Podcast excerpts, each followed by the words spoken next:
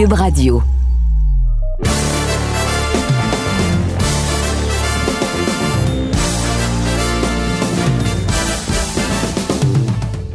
Monsieur Amber.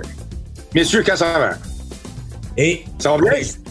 les gens qui ne sont pas au courant, bienvenue encore une fois à une édition de Le Dernier Round, le balado Le Dernier Round disponible sur Cube Radio, Spotify également, la version vidéo sur tvsport.ca. Et Russ, tu en direct de Vegas pour un gros combat qu'on va pouvoir euh, adresser plus tard dans le balado, mais également c'est à ton tour, euh, je pense, d'écouter un peu le rhume, euh, si on veut, qui, court ces temps-ci un peu à travers l'Amérique du Nord. Ouais, ça a commencé en, fin de semaine pour moi, puis je, le sentais, puis là, il est venu en, grande force, là, je, tou- je tousse, puis en tout cas, j'espère que ça va débloquer, mais j'ai un peu de jeu cranberge ici, pas de thé aujourd'hui, je suis au bureau, fait que, ouais, Ouais, on va faire le mieux qu'on peut. au bureau de Las Vegas pour euh, Janebek, un boxeur kazakh, qui est probablement un des meilleurs boxeurs que peu de gens connaissent, mais les gens du monde de la boxe, je pense que quand on parle d'aspirants dans les poids moyens qui sont vraiment un nom à retenir, on pourrait y revenir, mais présentement, un excellent cogneur, euh, Janebek, et quelqu'un qui travaille avec l'entraîneur Buddy McGirt, que tu peux être dans le coin pour son combat et qui Oui. euh, cherche à avoir un combat important chez les 160 livres. Mais on va pouvoir y revenir un peu plus tard, Russ, parce qu'on a Mais- pas mal d'actions. attends, il faut que je te donne quelque chose qui a un certain lien entre moi, non seulement que je travaille dans le coin, mais ce titre-là qui appartient à Janabek, c'est le même titre que Otis Grant avait gagné en 1997 contre Ryan Rhodes à Sheffield, le, le championnat du monde de WBO. Ah. Fait que c'est pour le même titre. Qui a fait du chemin et qui est un des quatre sites officiels présentement reconnus euh, du monde de la boxe. Et euh, John Abeck, euh, vraiment tout un cogneur, donc ça risque d'être un excellent combat explosif ce samedi soir à Vegas. Mais commençons avec un boxeur que probablement, si ce n'est pas lui le boxeur de l'année de 2022, il est pas loin d'être dans le top 3 assurément. Et c'est Dimitri Bivol avec toute une performance face à un aspirant qui était invaincu en Zurdo Ramirez. Certaines personnes même pensaient que Ramirez pouvait causer la surprise étant naturellement plus gros et un gaucher. Et Bivol a eu une excellente performance face à Canelo Alvarez au mois de mai, mais on disait Canelo, quelqu'un de plus petit qui gagne en poids. Et là, il se retrouve face à un adversaire plus gros en Zurdo Ramirez et Bivol a tout à fait dominé. Je sais qu'on écoutait le combat samedi dernier, Russ, donc euh, pour les gens qui n'ont peut-être pas vu le combat, mais juste euh, tes, euh, ton recap, si on veut, de la performance de Dimitri Bivol.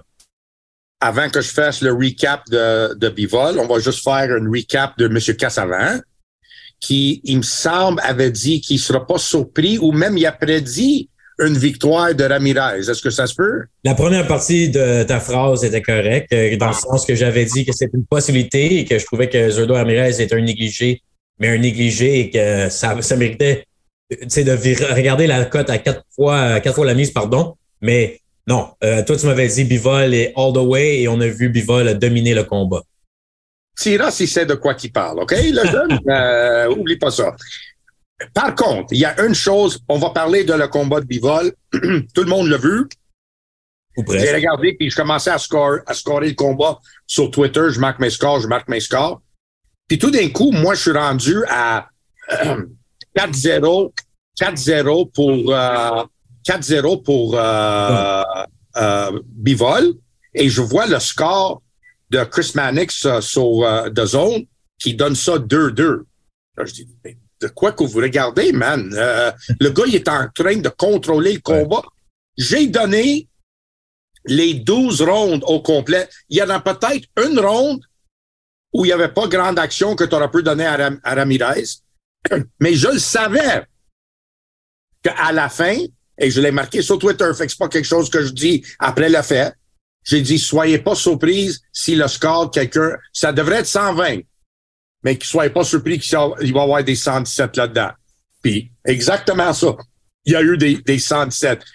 Les juges ont une tendance, après qu'un boxeur gagne une ronde, s'il gagne pas la prochaine ronde par la même dominance, mettons c'est une ronde plus serrée, mais il gagne quand même, à cause que l'autre a fait une peut-être meilleure performance, il attribue la ronde à lui, basé sur qu'est-ce qu'il a fait sur la ronde précédente. Et il y avait aucune, je, je défie n'importe qui à aller regarder le combat, il y a oh, impossible qu'il gagne trois rondes de ce plus que trois, qui gagne trois rondes dans ce combat-là. Parlant de Diego Ramirez, donc c'était quasiment une performance unanime tous les rounds pour Bivol. Dominant. Et, euh, et je pense qu'il a montré, euh, je pense que ça a donné plus de crédit à, à, à Bivol et aussi à Canelo d'avoir été capable de rester avec lui. Quand même, je trouvais que Bivol l'avait dominé aussi, mais sur le point des, sur le quart des jeux, c'était plus proche. Mais ça montre à quel point que Canelo, il est bon parce qu'il a offert un, solide spectacle. Bon point, parce que beaucoup de monde avait seulement dit que c'est juste à cause du poids que, que Bivol a gagné. Mais peut-être que là, ça donne. Canelo a fait une meilleure performance que Zurdo Ramirez, qui était un naturel 175 livres. Donc, je comprends ton point. Peut-être que le monde va être un peu moins sévère envers Canelo Alvarez après la défaite contre Bivol. Oui. Puis euh, ça monte encore. J'ai bien aimé ce que Bivol a dit quand ils l'ont demandé, ben, t'as battu un gars plus grand que toi, plus gros que toi. Puis il a dit, le lion est pas le plus gros animal dans le. Puis il est le roi. Et, et ça, c'est un très, très bon point qu'il a fait. C'est, par rapport à tes habilités, la qualité de, de, ta technique, comment t'envoyer des coups de poing. Et moi, faut que je lève chapeau à Bivol. J'étais impressionné avec lui dès le début de sa carrière professionnelle et je suis encore impressionné euh, de lui, comment il est discipliné, comment son technique est pure et clean. Il boxe très bien, il a des feintes, il se fait pas toucher. J'ai dit dans notre balado de la semaine passée, je crois, j'avais dit que le problème avec Ramirez, c'est qu'il se fait toucher. Et il se fait toucher beaucoup. Et, et, et, Bivol ne s'est pas fait toucher, malgré le fait que, que, que Ramirez n'était pas actif, mais pas du tout. Et donc là, la situation arrive après le, combat. Chris Mannix de deux zones, le réseau de zones, demande à Bivol la question, que le combat que tout le monde veut voir depuis quelques années, mais je pense que maintenant se concrétise encore plus en termes d'envie des partisans. Et Bivol face à Beterbiev pour tous les titres chez les 175 livres et deux probablement des meilleurs 10 boxeurs au monde, tout poids confondus.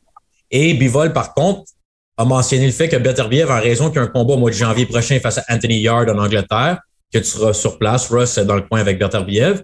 Peut-être que là, ça l'ouvre la porte à un Canelo Alvarez qui, au début, était supposé d'être absent en raison d'une blessure jusqu'au mois de septembre prochain. Et là, Eddie Hearn commence déjà à parler, son promoteur, comme quoi Canelo serait prêt pour le mois de mai face à un combat revanche contre Bivol. Donc là, est-ce qu'on. t'avais parlé souvent que Canelo allait être dans le chemin de ce combat-là potentiel entre Bivol et Beterbiev. Est-ce que tu penses qu'il y a encore le cas ou est-ce que tu changes d'idée et tu es plus optimiste qu'on va voir un bivol Beterbiev? Non, je suis pas plus optimistique du tout, euh, surtout de le fait que euh, Beterbiev, il appartient à Top Rank. Oui. Et Andy Hearn, il a pas une tendance à beaucoup utiliser les boxeurs de Top Rank. Puis Eddie Hearn va utiliser un de ses boxeurs. Canelo, il y a un contrat avec Canelo, il y a un contrat avec, euh, avec Bivol. Il va continuer à les, à les utiliser. Puis il va vendre ça sur le fait qu'il va aller chercher plus d'argent contre Canelo. Mais Bivol ne semble pas être quelqu'un motivé à l'argent, par contre, Ross. Mais les gens autour de lui et le business autour de lui est important, a un certain impact dans le euh, dans le procès du decision making. Là. Quand on prend des décisions, il y a beaucoup de gens autour de lui qui ont un impact là-dessus. Eddie Hearn euh, étant probablement le plus gros. Exact. Et, et je pense que à un moment donné, ils vont, ils, vont regarder ça, puis ils vont dire, regarde, ça, c'est le pour et le contre par rapport à l'argent, et ça, c'est le pour et contre par rapport au, danger.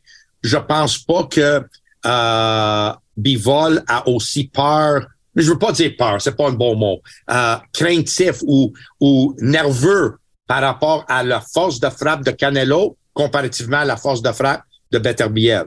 Hmm. On sait la différence dans la force de frappe. Fait quand ils vont lui montrer tout ça, et les dangers. C'est quoi la pire chose qui pourrait arriver avec lui s'il perd une décision face à, à Canelo? Pour Bivol? Ouais. Mais là, après ça, c'est potentiellement une trilogie. Puis on parle même d'un combat revanche à 168 livres parce que Canelo préfère 168 livres. Exact. Oublie le 168. J'ai trouvé ça une question stupide de la part de demander à un gars qui est un Milo, veux-tu descendre à 168? C'est, Pour faire plaisir à Canelo. Hein? Pour faire plaisir à Canelo. Oui, c'est ridicule. Comme il demande à Lomachenko de monter de catégorie de poids. J'ai vu des mois, pourquoi il ne monte pas à 140 s'il est si bon que ça? Monsieur, le gars, le gars, c'est une 126 livres, man. Tu demandes de monter à 140. Il, il, il monte Je me demandais comment tu as trouvé une autre façon de glisser là, les gens qui n'aiment pas Lomachenko. Ouais, ça, c'est vraiment ton, que ça soit il, il, il, pense que on, les, les, athlètes devraient monter de catégorie. Oh, si t'es pas assez bon, monte de catégorie. Golovkin, ils ont trouvé pourquoi il n'a pas monté de catégorie? Il est champion des poids moyens, il n'y avait pas d'affaire à monter de okay, catégorie. Parce qu'on l'a vu aussi dans le passé avec des paquets de ce monde et Canelo qu'on vient de parler. C'est arrivé que des gars montent de catégorie et continuent à gagner j'aimerais mieux pas aborder ce sujet-là, comment ils ont fait pour monter toutes ces catégories-là, de passer de 107 à 154 livres. Mais Canelo, on sait déjà que dans le passé, c'est prouvé qu'il a mangé euh, euh, du bœuf mexicain, qui a causé un test positif. Et Pacquiao, il y a eu des rumeurs pendant plus longtemps, mais n'a jamais été euh, jamais testé positif. J'aimerais mieux pas aborder ça sans les, les preuves, mais on a toute une idée de, de tout ce que je veux dire. Euh, donc, pour revenir sur Beterbiev, Bivol, la situation. Donc, Beterbiev, s'il prend le combat contre, contre Canelo, beaucoup plus d'argent et une opportunité pour une trilogie, comme tu dis. C'est un troisième, avec beaucoup d'argent, surtout s'il perd un combat serré, décision. Split decision, Canelo, oh, combat revanche. Let's go. Hey, imagine l'argent autour de ça. Moi, qu'est-ce que je trouve triste, par exemple, c'est si Poutine, Poutine, Poutine, avait pas à, décidé de, de, de l'Ukraine. Euh, imagine le combat que ça aurait pu faire Bivol contre Beterbiev hmm. en Russie, à Moscou, pour le titre unifié, man. Ça, c'est le premier match historique parce que je pense pas qu'en Russie, on a eu un combat de unification de tous les titres en même temps contre deux grands champions ça aurait fait un moment historique, puis malheureusement, ça, ça se ferait plus jamais. Et j'ai entendu aujourd'hui qu'à la convention de la WBC... Oui, qui a lieu cette semaine. Oui, Mauricio Suleiman a annoncé qu'il y aura plus de boxeurs de la Russie ou la Belarus vont être tout enlevés de leur ranking et que la, la WBC ne sanctionnera plus des combats en Russie. Euh, ouais, mais est-ce que c'est à clarifier, Ross, parce qu'au moment qu'on enregistre le balado euh, mardi soir, là, Mauricio a également mentionné que Beterbiev va défendre, va être obligé de défendre son titre face à Callum Smith après le combat face contre Anthony Yard. Beterbiev, c'est un citoyen canadien avec un passeport ah. canadien. Donc, c'est OK, je comprends. Donc, mais peu, OK, peu importe le, combat d'abord Beterbiev bivol en Russie, il considère Beterbiev un citoyen canadien, mais Mauricio Suleiman également ajoute un élément problématique à un combat potentiel pour tous les titres, que lui veut absolument qu'après le combat contre Anthony Yard, Beterbiev est obligé, s'il gagne, d'affronter Callum Smith. Sinon, il perd son titre WBC. Et là, toi, ça te met aussi également dans une mauvaise position. C'est peut-être le pire, la pire situation potentielle. Ce serait un combat Beterbiev, Callum Smith, parce que pour les gens qui l'ignorent, tu travailles avec Callum Smith depuis quelques années. Et euh, depuis qu'il est à 175 livres, est vraiment dominant, autre euh, sa défaite contre Canelo à 168 livres. Callum Smith a décidé de monter. Et là, ça pourrait mettre dans une position que tu es obligé peut-être même de t'enlever de l'équation, car on pourrait avoir un Beterbiev face à Callum Smith en 2023. C'est deux boxeurs qui se travaillent avec. Tu me demandes la question maintenant? Je te demande, toi, quand tu vois cette situation de Mauricio Suleiman, ça l'aide pas. L'argument, c'est pas juste la faute de Bivol et Canelo. Ça devient compliqué pour Beterbiev également de défendre tous ses titres à cause de tous les aspirants obligatoires que les organisations l'imposent. Puis c'est ça que j'ai parlé avec Marc euh, il y a quelques mois, que on va être obligé d'aller en Angleterre assez souvent, là, que ce soit pour Anthony Yard, que ce soit pour Callum Smith.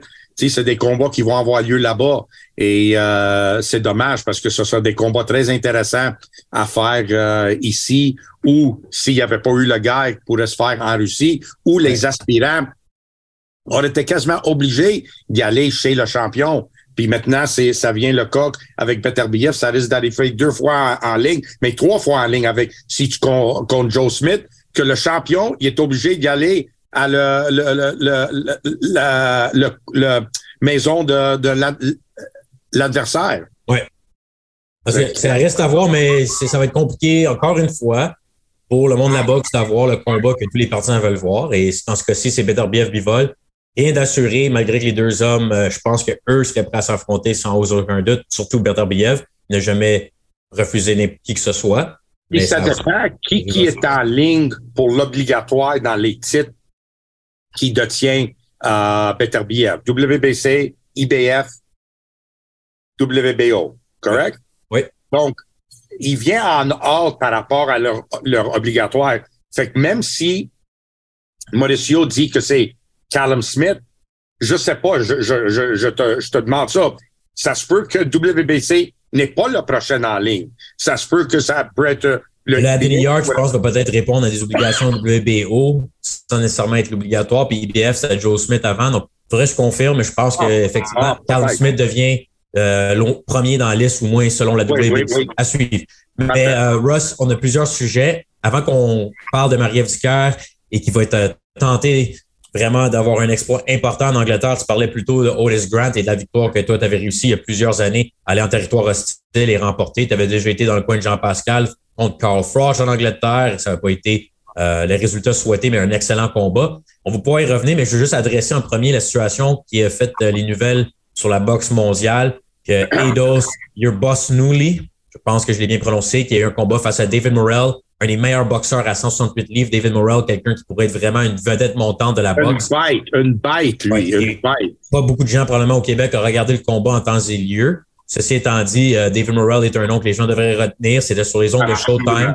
A dominé complètement un Cubain qui habite aux États-Unis maintenant, invaincu, a dominé complètement son adversaire Edo. C'est un combat qui aurait dû être arrêté bien avant la limite. C'est rendu jusqu'au 12e round où que Morel a, achevé d'une façon Eidos avec le knockout convaincant. Et euh, après, on a su que le boxeur avait été envoyé à l'hôpital et euh, quelques temps après a été mis dans un coma provoqué pour essayer de vraiment euh, le sauver. Et là, on n'a pas de mise à jour jusqu'à présent. On dit que potentiellement sa vie ne serait pas en danger, mais rien de confirmé pour l'instant. Et là, ça, ça nous rappelle juste un sujet, sans aller directement dans ce combat, mais comment que le coin une responsabilité première, comme tu dis souvent, l'arbitre et la commission. On a manqué un peu de jugement samedi dernier. C'est vraiment triste. Hein? Quand, des fois, il y a des blessures qui arrivent en boxe qui sortent de nulle part. Et une, c'est le combat de Adonis Stevenson contre Alex Grodzik. Un combat qui était... Pardon? Même chose dans le sens, pardon, que c'est après le combat que s'il n'est pas parti du ring commotionné, c'est après le combat. Mais je comprends ce que tu veux dire. C'était moins évident, de loin moins évident que samedi dernier. Oui, c'était pas une, euh, une volée qui s'est donnée. C'était un combat assez équilibré. Et euh, tout d'un coup, il y a un, danger qui arrive, puis quelqu'un boxeur tombe dans un combat. Mais ce combat-là, le, le, gars, il était tellement courageux parce que je crois qu'il est allé au plancher dès le premier round, si je ne me trompe pas. Il est allé au plancher dès le premier round où il s'est fait pincé fort dès, le premier round. Oui, il avait chuté quelques fois également pendant le combat. Il a absorbé beaucoup, beaucoup de coups, là, tu sais. Puis il était tellement en arrière. Si le combat était serré, OK, tu dis parfait, tu veux, tu une, une ronde de plus, tu gagnes, tu gagnes le combat. Mais le gars, il était vraiment en arrière par beaucoup.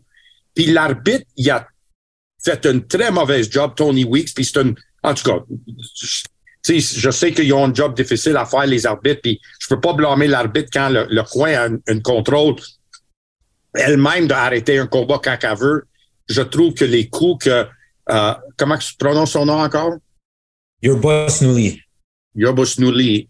Euh, il a absorbé beaucoup, euh, beaucoup de dommages et le coin aurait dû le respecter. tu m'as fait remarquer quelque chose au moment où le boxeur Yoris Boulini, Boulini il avait mis ses mains sur les câbles.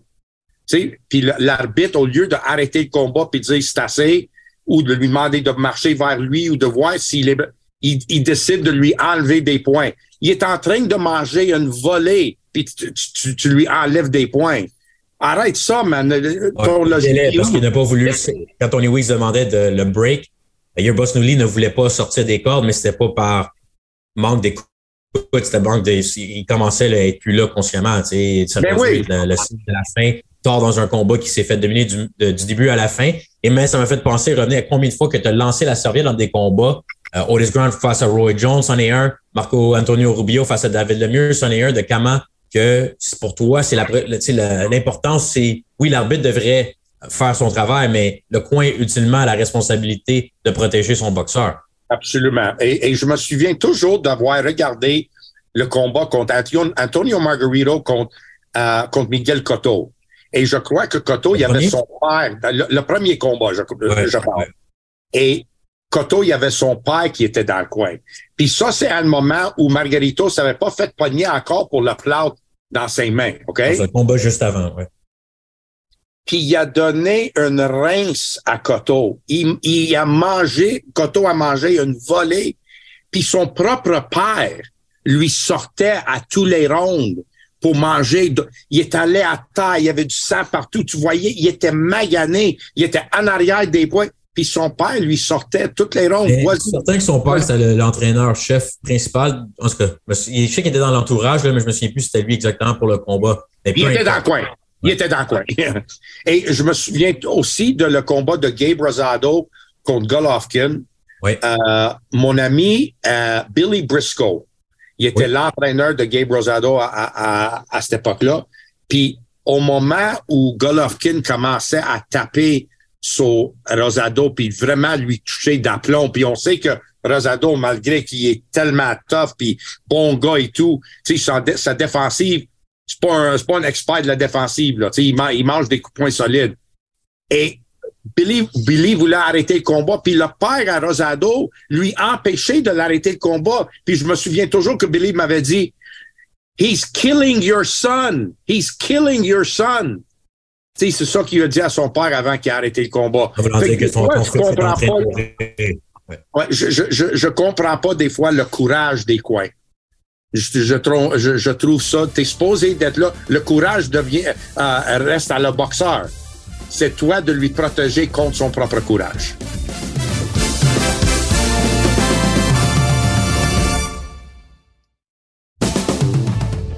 On arrive à la portion qui a une scène, euh, la scène locale de la boxe, mais qui a également des gros enjeux internationaux quand on regarde Marie-Ève face à Natasha Jonas. Pourquoi?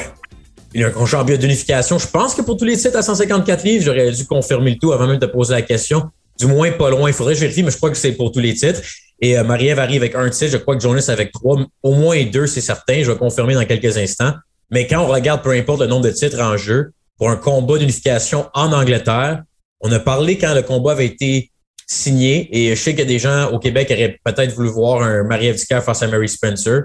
Mais Marie-Ève a une opportunité de vraiment avoir tout un exploit. Et quand on parle à son équipe, c'est le meilleur camp d'entraînement qu'elle a eu par rapport à des blessures physiques. Ça m'a plein de confiance. Je pense que c'est quand même un combat très intéressant et je sais que Jonas est, favori de loin chez elle. Ce sera pas évident dans des rounds de deux minutes d'essayer de convaincre des juges, mais je pense que Marie-Ève Dicker, d'après moi, Ross, j'ai regardé beaucoup de vidéos dernièrement cette semaine. Je crois beaucoup que Dicker a, je crois à ses chances. Je crois à ses chances contre Jonas parce que Jonas a 154 livres, manque de rapidité comparé à son poids idéal qui était 130-135 livres.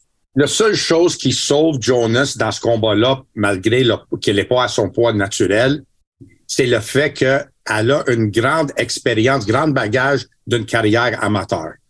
Euh, oui. a, une bonne technique, elle sait comment dealer avec les meilleurs boxeurs euh, dans cette division. Euh, L'avantage pour Marie-Ève, c'est qu'elle est à son, à son poids naturel, tandis que Jonas, qui avait donné un combat a manqué de une ronde de battre Katie Taylor. Mais c'était à 135 livres, 135 livres.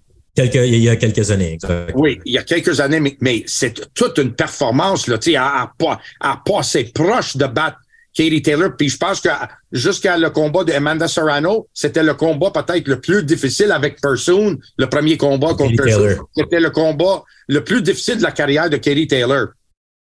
Donc, euh, à 154, tu as raison. Elle n'a pas l'air d'avoir la même force de frappe, malgré qu'elle n'a pas une grosse force de frappe anyway. Euh, à 135, elle l'avait pas, fait que c'est, elle l'aura pas à 154 non plus. mais c'est vrai qu'elle est plus lente. Euh, mais qu'est-ce que Marie-Ève, le mindset, si tu veux, de, de Marie-Ève, il faut qu'elle soit consciente qu'elle peut pas juste gagner les rondes. Il faut qu'elle domine, domine les rondes.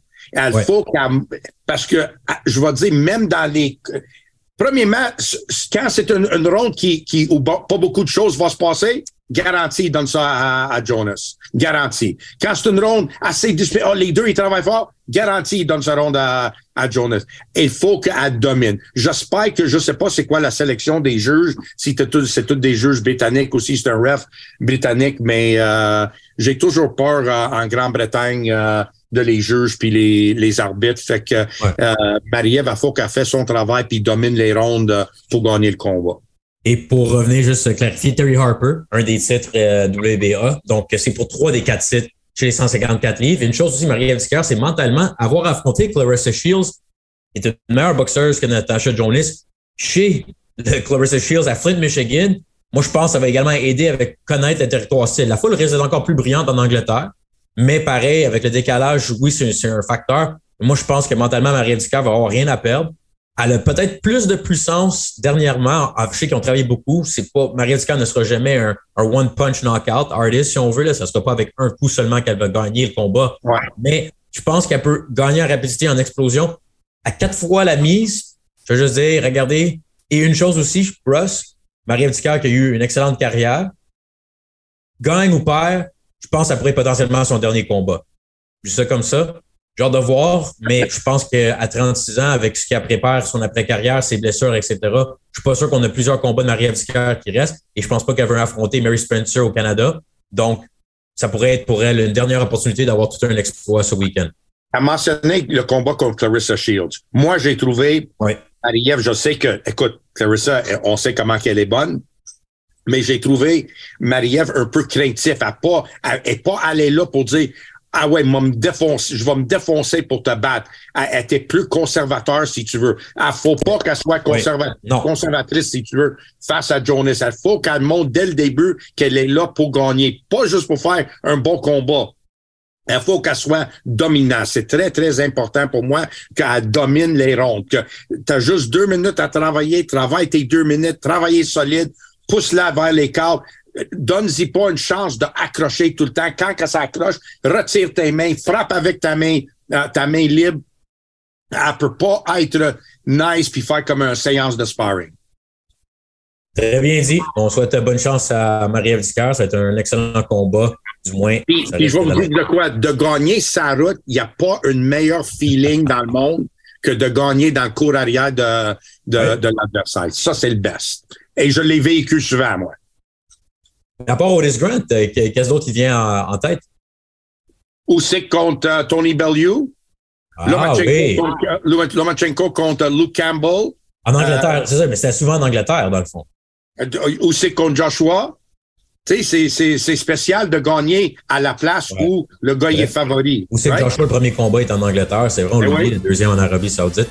Excellent point. On va y revenir également à Anthony Joshua dans quelques instants. Question des fans qui s'en viennent, Russ. OK, parfait.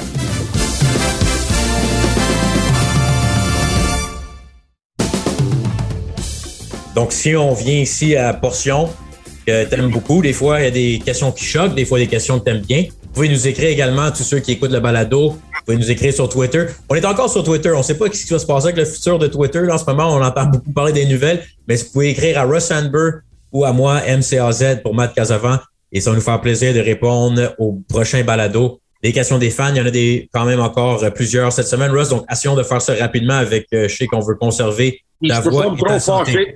Je peux pas me trop fâcher parce que je vais commencer à tousser. Euh. exact. Fais attention.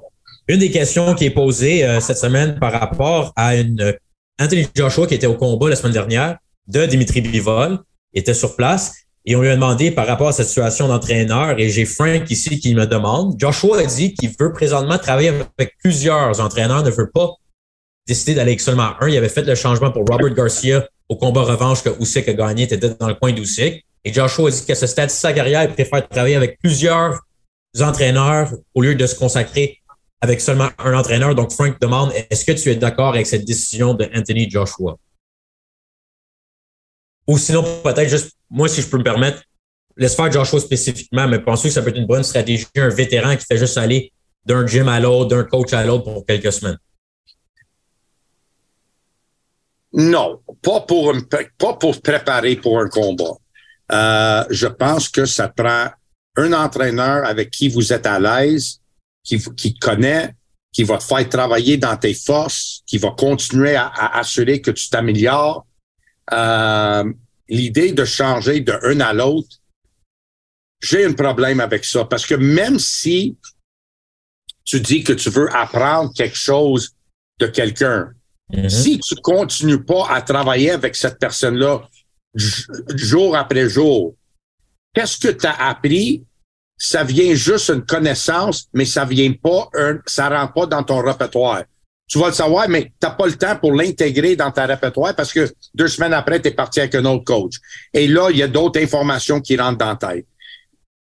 Maintenant, je pense que l'histoire de la boxe preuve que telle preuve que ça fonctionne pas parce que si ça fonctionnerait, ça, des, des boxeurs, ils changeraient d'entraîneur. Il n'y aura pas un entraîneur pour des boxeurs. Des boxeurs, ils se promèneraient d'une gymnase à l'autre avec des différents entraîneurs, deux semaines avec lui, un mois avec lui, trois semaines avec l'autre. Puis le soir du combat, ils, choisissent euh, trois cornermen pour travailler dans son coin parce que il a, il a déjà entraîné avec sept différents coachs son camp d'entraînement. Fait que non, moi je suis pas d'accord avec ça. Euh, je pense que tu es mieux de prendre quelqu'un de bien. Moi, j'ai toujours pensé que par rapport à Anthony Joshua, je sais pas tous les détails de ça, mais j'ai j'ai j'ai trouvé injuste qu'il a débarrassé de Rob McCracken de ce coin-là, puis qu'il y avait d'autres gens qui étaient rajoutés à son camp. Écoute, je suis pas dedans, fait que c'est difficile pour moi de parler. On sait pas qu'est-ce qui se passe à l'interne. Mais euh, Rob McCracken, c'est lui qui avait bâti cette machine-là. Euh, donc moi, je fais toujours, je crois toujours en la personne qui a bâti la machine. Ben, c'est très bien dit. Et c'est une chose aussi, des fois, on voit souvent les vétérans qui ont de la pression de faire un changement pour dire d'avoir fait un changement. Et ça ne rapporte pas, il n'y a pas nécessairement le succès qu'on peut voir par la suite avec des, nouveaux, des nouveaux entraîneurs. Ça ça fonctionne pas, mais c'est ça fait des bonnes nouvelles. Les médias aiment ça que tu as changé de coach, mais utilement, ça t'améliore pas pour le long terme.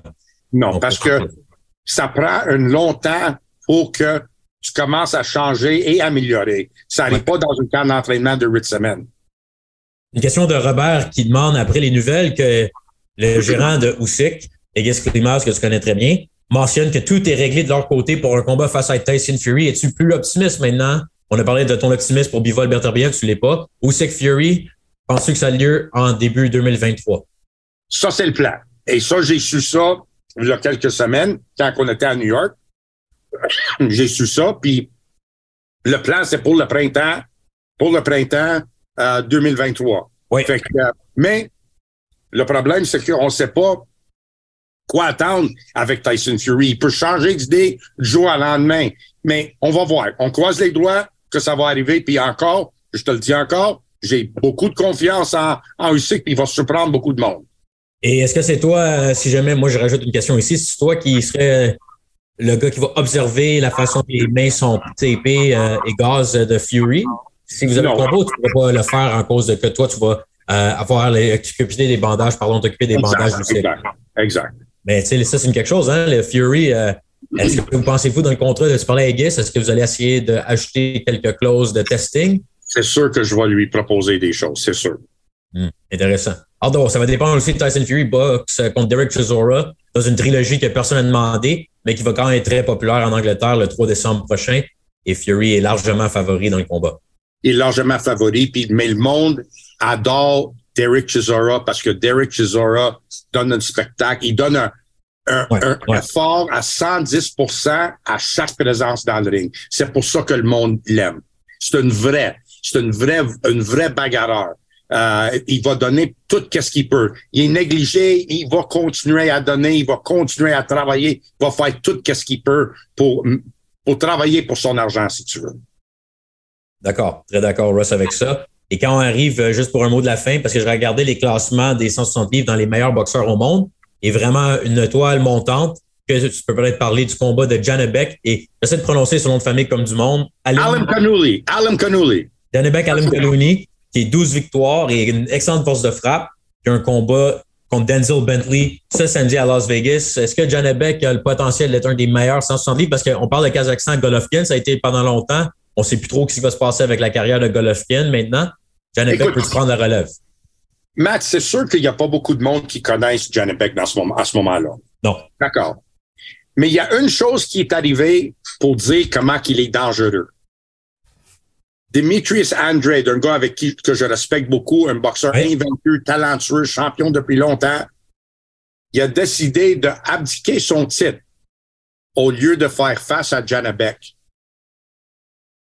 Pas seulement parce que c'est un combat difficile, mais ça rapportait pas l'argent qu'il voulait. Mais des fois, tu vas prendre un combat qui rapportent pas autant parce que tu veux continuer à boxer, tu veux défendre ton titre, tu vas prendre ces combats-là.